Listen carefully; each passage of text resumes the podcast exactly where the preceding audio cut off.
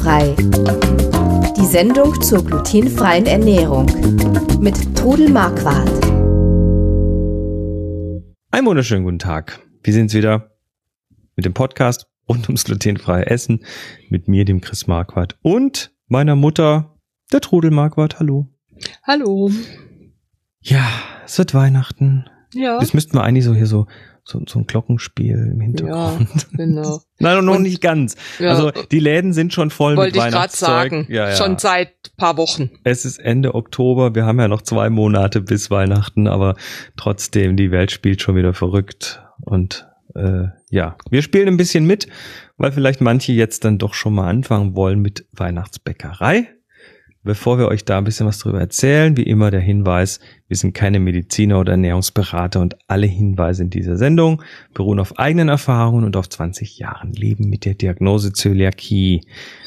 Ja, liebe Frau Mama, die Weihnachtsbäckerei. Die Weihnachtsbäckerei, die braucht ein bisschen Vorbereitung. Also ich, ist ja, ähm, ist ja. so, dass viele, die eine neue Zöliakie-Diagnose haben, die die Diagnose frisch haben, erstmal in tiefe Verzweiflung gestürzt werden, speziell um diese Jahreszeit, weil sie denken, sie könnten jetzt nie wieder Weihnachtsgebäck essen Ja, das oder war nie wieder bei mir. gutes Weihnachtsgebäck Das war bei mir essen. so. Ich habe die Diagnose Mitte November gekriegt und dann fällt dir ja dann erstmal ein, was du alles nicht mehr darfst. Und dazu gehörte dann Stollen und Hutzelbrot und und ähm, also Spitzbuben, das ist so ein Klassiker bei uns im Schwabenland, in anderen Gegenden heißen sie Hilda-Brötchen. Und dann war ich schon traurig und habe gedacht, so, und das darfst du nie mehr essen. Aber wenn ihr jetzt meine Kategorie Weihnachtsgebäck anschaut, dann werdet ihr euch wundern, was ich inzwischen alles gebacken Ich habe. mach die gerade mal auf. Also in deiner äh, Kochbuchkarte, also auf glutenfrei-kochen.de, wenn ich da auf der linken Seite in den Rezeptkategorien mal auf Weihnachtsgebäck klicke, dann sind da 75 Rezepte drin. ja, das ist schon einiges. Und Also wenn man mal 75 unterschiedliche Weihnachtsgebäcke zu Hause hat, äh, die man selbst gebacken hat, dann hat man was geschafft. Ja, aber so viel habe ich nie auf einmal.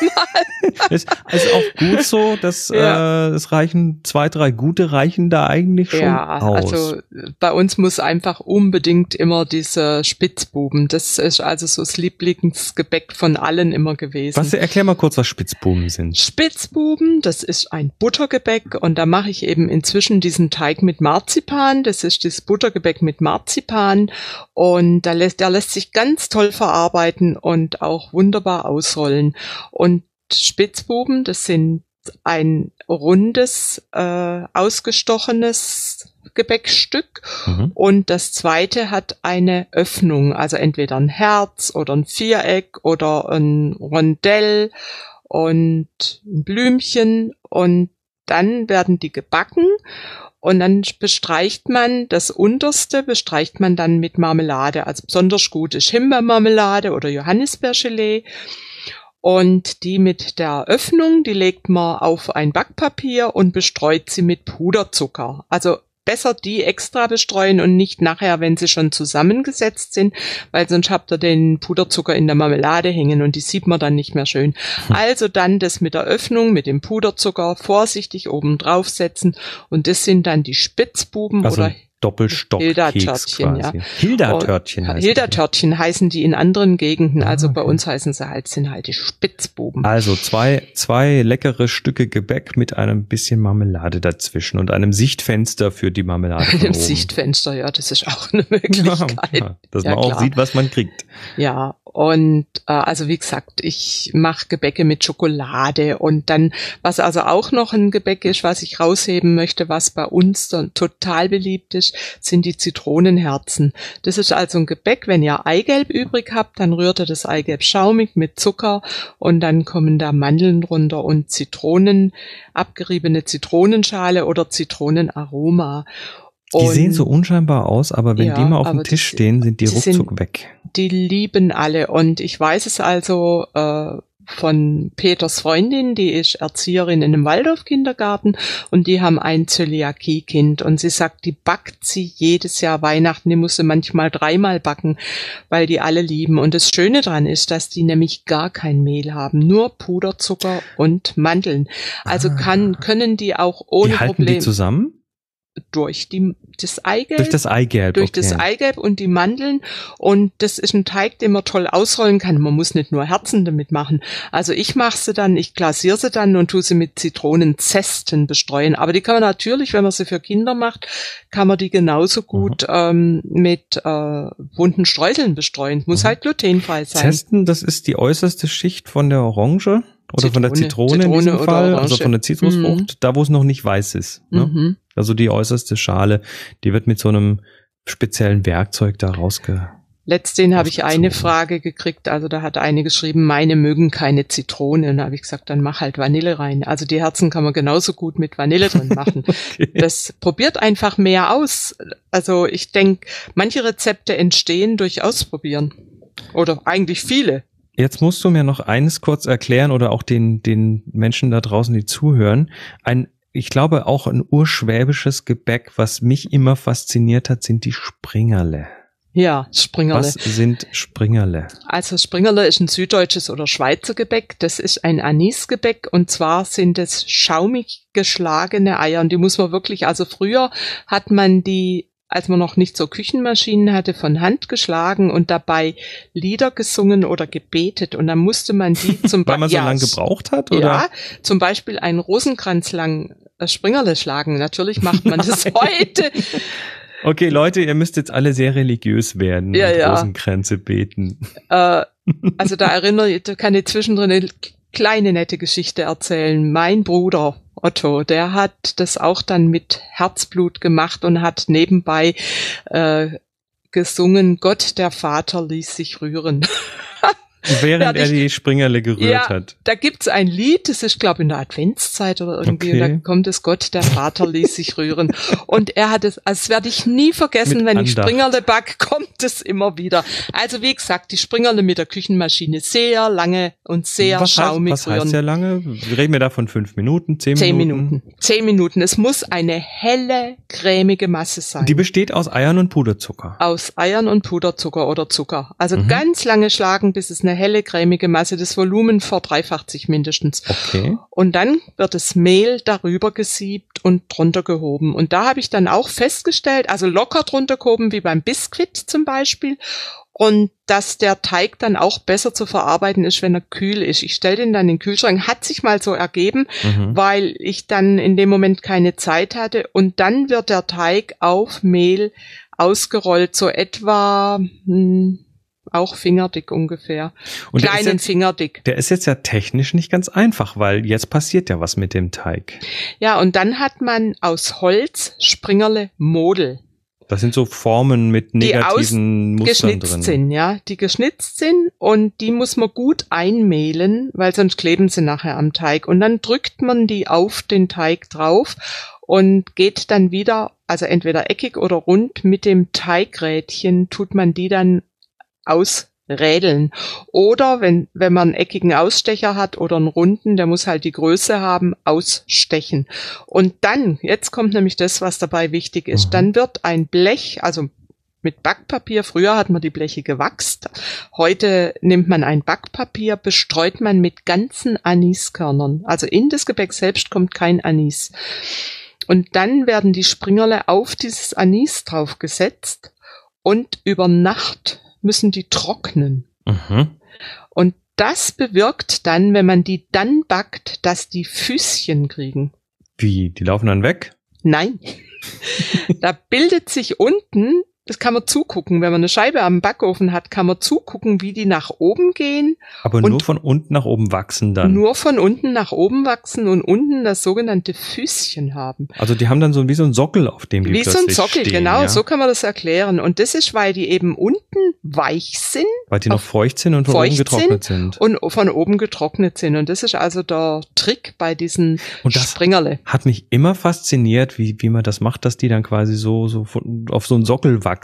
Mhm. Und die sind dann auch hart, ne? Wenn man die isst, da muss man dann ja, schon bisschen Also, zubeißen? Ja, aber es, also wer Anis mag, das ist ein Gedicht. Mhm. Und wenn man, wenn man die weich haben will, dann gibt man immer, heb, bewahrt ja, das ist vielleicht auch noch ganz gut, wenn ich das sage, die Gebäcke getrennt in, in Blechdosen auf. Das, das funktioniert äh, glutenfrei genauso gut wie Genauso glutenhaltig. gut wie glutenhaltig. Wahnsinn. Nicht alle durcheinander, wenn da jetzt welche sind mit Marmelade und welche, die knusprig bleiben sollen, ist besser, man äh, hat Man- die get in getrennten Dosen.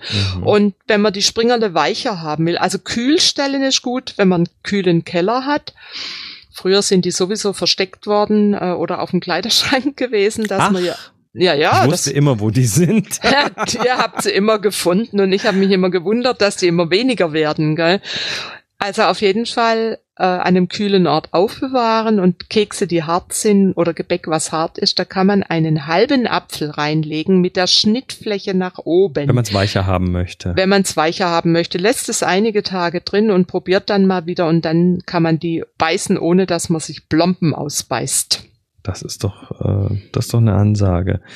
Ähm, ein Gebäck, was, ein Weihnachtsgebäck, was ich, äh, was ich glaube, was auch so zum Standard gehört, ähm, vielleicht gibt's da noch irgendwas dazu zu sagen, sind die Vanillekipferl. Die gibt's ja auch überall. Ja, die sind etwas diffizil zu bearbeiten. Das ist auch ein, ein Gebäck aus ähm, nur Eiern und Mandeln. Also ich müsste jetzt das Rezept selbst gerade angucken und die werden dann mit der Hand gerollt Mhm. und dann zu so einem kleinen Hörnchen geformt. Und Die sind ein bisschen, die krümeln ein bisschen, oder? die, ja, und die legt man dann aufs Blech und backt sie. Und wenn sie gebacken sind, das ist ganz wichtig, dass man sie nicht gleich warm runternimmt. Die brechen einem sonst. Und dann bereitet Also ein man bisschen einen, abkühlen lassen auf ja, dem dann Blech. bereitet man einen Teller mit Vanille, Zucker mit oder Vanille mit Zucker gemischt oder Puderzucker mit Vanillezucker drunter und dann werden die da drin vorsichtig gedreht und es gibt heute gibt sogar spezielle Vanillekipferlbleche, wo der wo die praktisch diese Negativform haben und Mhm. wo man dann den Teig reinstreichen kann. Also ich mache sie nach wie vor von Hand und das bei mir funktioniert. Und wenn eins zerbricht, wird's halt gegessen. Sehr schön. Eins noch, Mhm. ein Rezept noch, dann sind wir durch hier. Äh, was ich auch immer gerne mochte, was vielleicht hier in Deutschland gar nicht so viele kennen, sind die Basler Leckerli. Oh die ja. kennst du, weil, weil du ja aus der Schweizer Gegend und aus der Ja, Schweiz, von der also Schweizer Grenze kommst. Die waren für mich immer ein Traum und ich habe also kürzlich von der von der lieben Valerie aus der Schweiz habe ich ein Päckchen äh, glutenfreie Basler Leckerli mitgeschickt gekriegt und das war also für mich Genuss Mhm. pur. Ich konnte natürlich nicht bis Weihnachten warten. das und- ist so eine Art Lebkuchen, Das oder? ist ein Lebkuchen und äh, mit Honig drin, mit Zitronat, Orangat, mit gehackten Nüssen und eben ohne Ei. Und äh, da muss man dann auch das richtige Mehl dazu nehmen, dass das zusammenhält. Also ich weiß, die ersten, die ich mal gemacht habe, die waren nicht so gut und bröselig, aber da habe ich dann einfach nachher die ganzen äh, Basler Leckerli ähm, in den Mixer geschmissen und habe die wieder zu Mehl vermixt und habe das dann nachher nochmal mit ein bisschen Butter und Ei zu einem Teig gemacht. Also nochmal umgearbeitet. ja, und die sozusagen. waren Das dann auch geht, total echt? lecker. Das geht. Das ging wunderbar. Hab dann Ausstecher davon gemacht und die haben hervorragend geschmeckt. Alle wollten das Rezept haben. Sage, kann ich euch nicht geben. Das, Das muss, ist einfach so entstanden. das ist quasi der, der, der Basler Leckerli Zwieback dann. Der zweimal der Retter. Also auf jeden Fall, äh, diese Basler Leckerli werde ich dieses Jahr wieder backen, weil die sind sehr, sehr gut und die sind auch nicht so fett und, und halten sich auch sehr, sehr lange. Also das sind dann schon- auch wieder so typische weihnachtliche Gewürze drin, Nelken, Ja. Piment, Ja, Äh, Muskatblüte und so. Ja, ja, klar. Das typische Lebkuchengewürz. Ja, sehr was man schön. sich aber übrigens auch selbst mischen kann. Ich habe also auch ein Rezept für Lebkuchengewürz. Ist manchmal vielleicht besser, dann weiß man nämlich genau, was drin ist. Ja, wobei es gibt heute sind die äh, ganz viele äh, Gewürze glutenfrei. Einfach drauf lesen. Mhm. Es steht drauf, wenn Weizen oder Gluten enthalten ist. Alles klar. Gut, dann ja, geht hin und backet fleißige Weihnachts Weihnachts äh, im Schwäbischen sagt man Weihnachtsbretle, Brötchen, Mhm. also Weihnachtsgebäck, Gutzle, Gurzle Gutzle. und was weiß Ja. ich noch alles. Ähm, wo, falls ihr hier äh, auch mal eine Frage beantwortet haben möchtet, wir machen ja immer wieder äh, hier auch Sendungen rund um eure Fragen und äh, die könnt ihr jetzt ganz offiziell bei uns abgeben, wenn ihr auf die Website für den Podcast geht, auf glutenfrei-kochen.de dann auf den Podcast klicken, findet ihr einen gelben Kasten und in diesem gelben Kasten äh, könnt ihr uns hier Fragen reinwerfen. Das ist eine fortlaufende Liste und wenn wir eine Sendung rund um Hörerfragen machen, dann schauen wir vorher auf die Liste und versuchen so viele wie möglich davon zu beantworten und irgendwann in den der nächsten Zeit kommt wieder so eine Sendung, also lasst uns eure Fragen wissen oder Anekdoten rund um die glutenfreie Ernährung oder Erfahrungen. Vielleicht habt ihr auch mal einen Tipp, wo man besonders gut glutenfrei essen kann oder wo man besonders tolle Sachen findet. Auch das könnt ihr uns alles dort reinschreiben. Und wenn's passt, dann ist die Chance sehr groß, dass wir es auch mit in die Sendung nehmen. Ja, das war's. Nächste Woche reden wir mal über Pfannekuchen. Bis dann, macht's gut. Tschüss. Tschüss. Sie hörten glutenfrei. Die Sendung zur glutenfreien Ernährung mit Todel Marquardt. Über 900 glutenfreie Rezepte und weitere Informationen auf www.glutenfrei-kochen.de.